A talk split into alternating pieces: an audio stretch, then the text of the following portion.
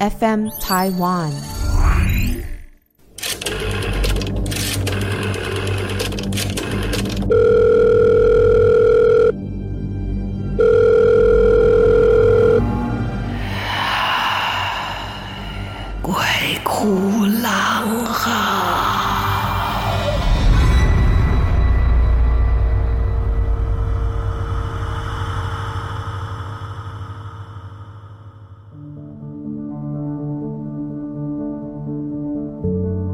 嗯嗯，你没有转错台，就是这里。欢迎大家收听《鬼哭狼嚎》，我是狼祖云。好，不知道前几周讲的故事你喜欢吗？今天我也要讲一个是真实发生过的事情，而且就在我们这个呢科学昌明的时代，的确还是有很多你意想不到的事情。我一个朋友。啊，虽然我好久没有跟他联络，但是这是发生在他身上我所知道的惊心动魄的一个故事，而且呢，现场是有人证的啊，现场有差不多。九个人哦，是人证。那这故事是这样开始的：我这朋友他是修密的，而且他在密宗里面他是修法的啊，就是说他是执法人呐，像大白伞盖母啊这种是比较是战神，比较是执法的，所以他就是在修这一路的。那平常呢，他就是跟大家一样哦，工作啊哦，然后有自己的生活呀哦，然后又很健谈。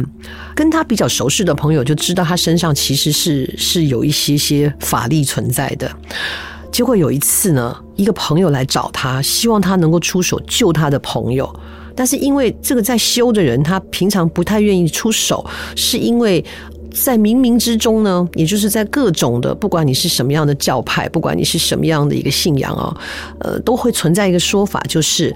有的人之所以他会特别的遇到一些事情，其实跟他自己累世是有关系的。他就是可能会遇到这样的事情，而且可能我们也管不了啊，或者是需要很大的能力才能够帮他改变，或者是他自己啊，在未来的这个岁月里面呢，好励志，然后让自己好好的。做好一个好人啊，这样子也也许会帮助他改变一些他的状况。所以我这个朋友他就不太愿意出手，他说我不太管这些事情啊。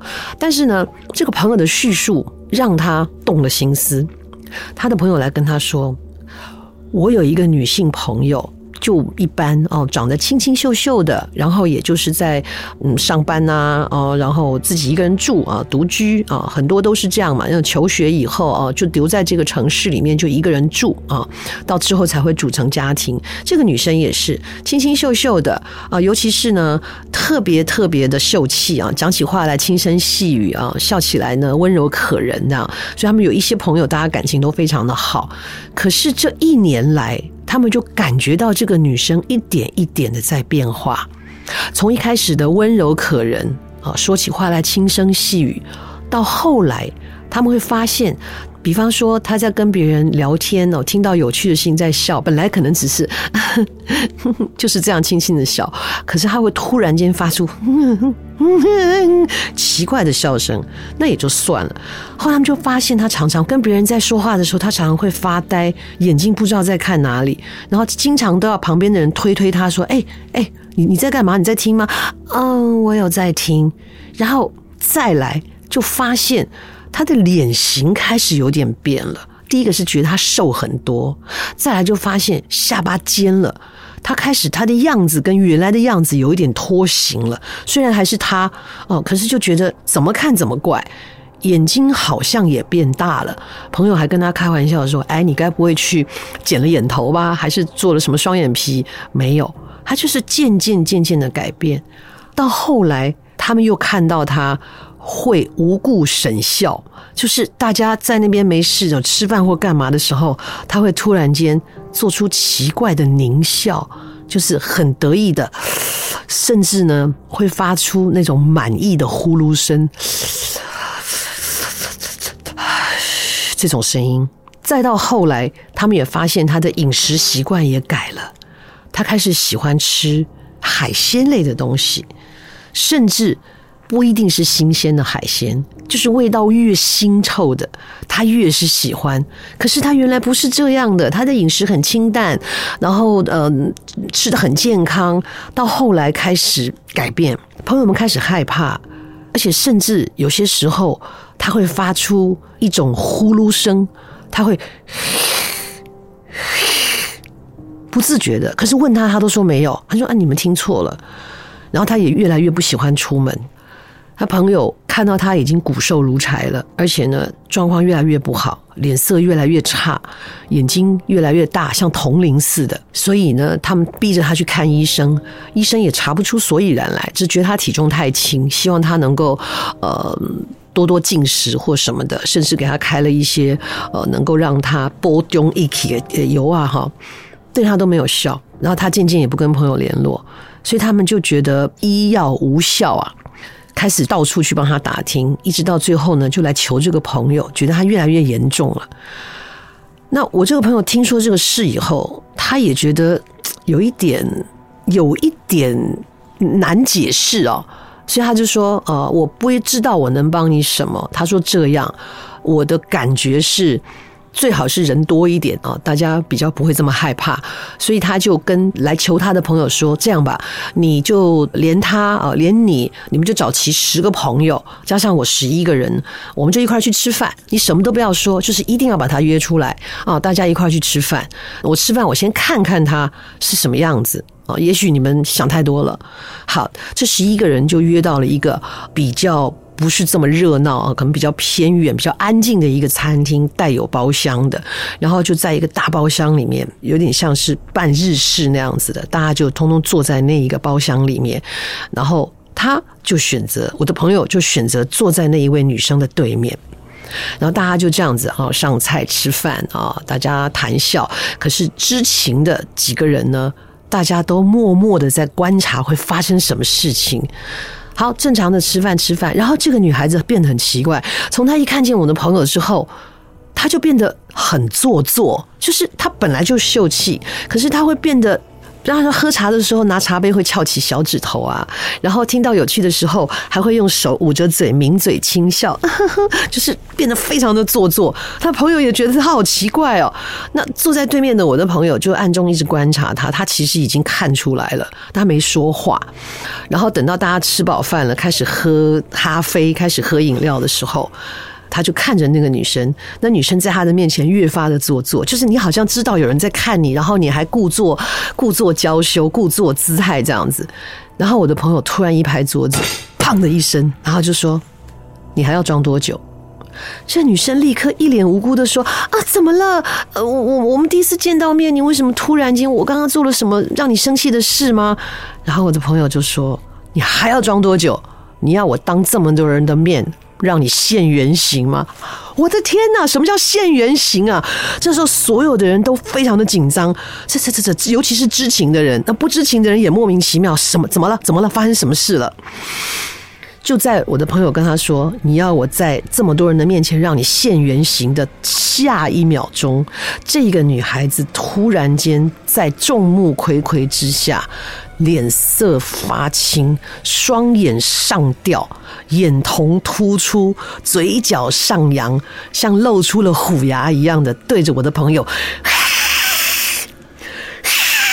就发出像猫在生气的样子。”你要想坐在你旁边、坐在你身边的这个人，突然间整个连相貌都变了，脸都发青，眼睛都凸出来了，眼睛上吊。那几个人呢、恨爸妈没有帮他们多生两条腿。连滚带爬，所以我的朋友就说：“大家全部出去，留他们两个在。”大家真的是连滚带爬，叮叮哐啷一阵子，靠北靠不弄造出去啊！然后砰的把门关上，剩下他们两个人就在那长长的、长长的餐桌上对视着。然后这个女孩子呢，就像放爪子一样，把她的两个手放在桌上，对着我的朋友。他们就只听到这个声音，后来里面就一片安静，所有人都不知道发生什么事情。到底发生什么事呢？其实他们两个就是有点像在灵交哦，就是我的朋友用他的元神在跟这一个不知道被什么东西附身的这个女孩子灵交。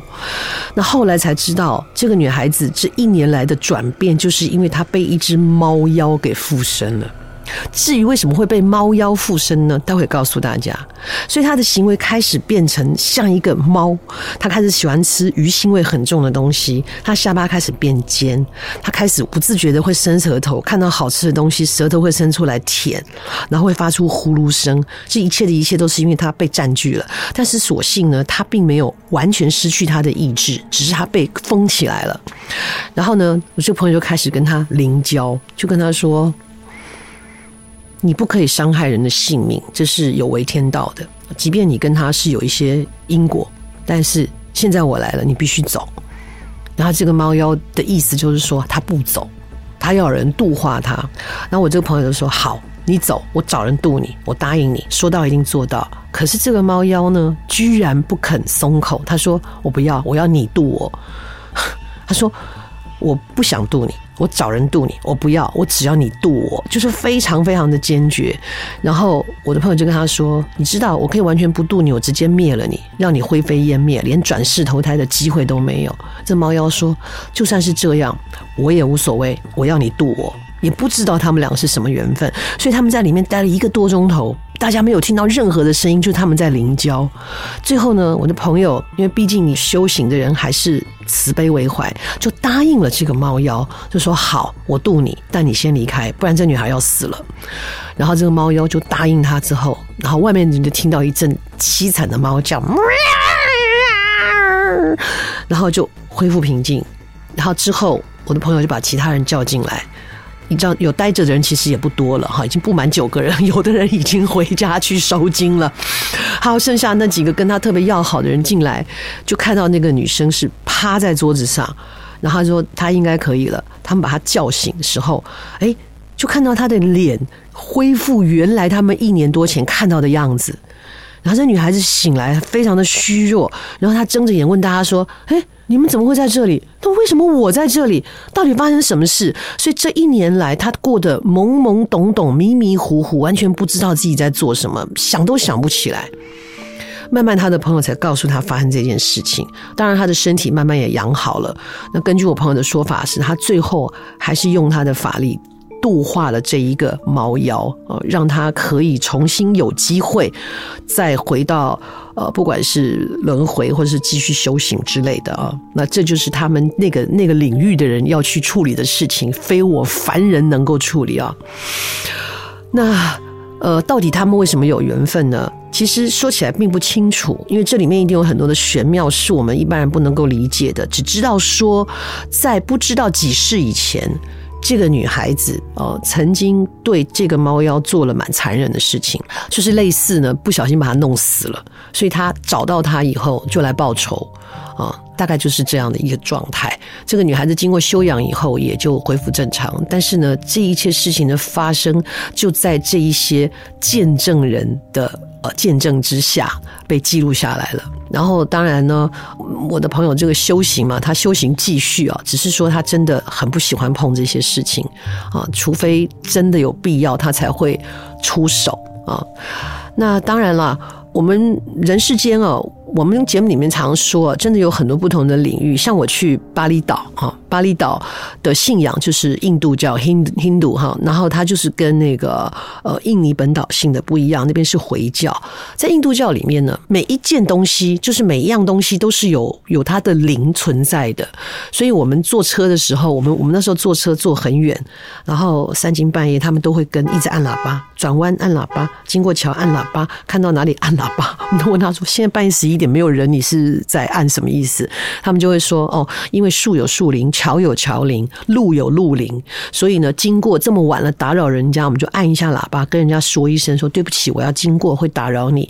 那印第安人其实也是这种概念，就这种概念其实是对大自然所有的一切呃生物，所有的一切的存在呢，都给予很高度的尊重啊，就是这样的一个情形。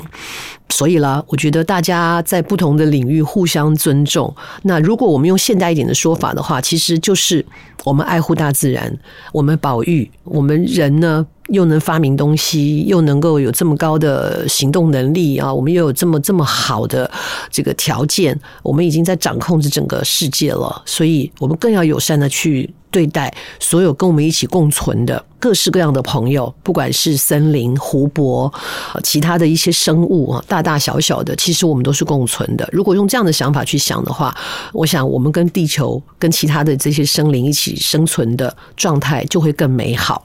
这讲的是猫妖的故事啊，当然也希望了哈，你听完这个故事以后啊，哈，不要虐待你家的猫猫狗狗。最近都有很多的这一个弃养潮哈，唉。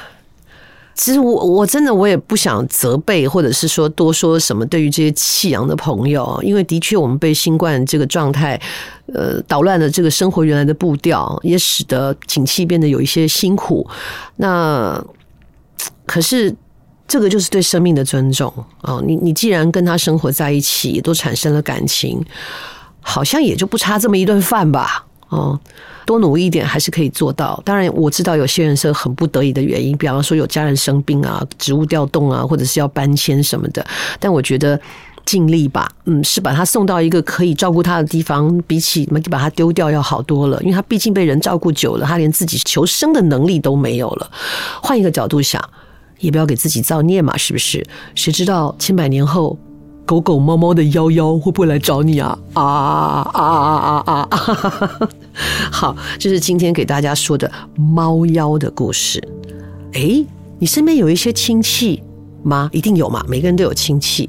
那亲戚有事的时候，一定会来求你，对不对？啊，或者是说来拜托你啊，或者是请你帮他协助等等的，互有来往吧。哦，那你有事情也可能会求一些亲戚朋友。但是如果你的亲戚朋友是用另外一种形式，来跟你要东西，你会怎样？下次的节目我们再来聊聊亲戚朋友来跟你偷物件啦！哦，好，鬼哭狼嚎，下次再见。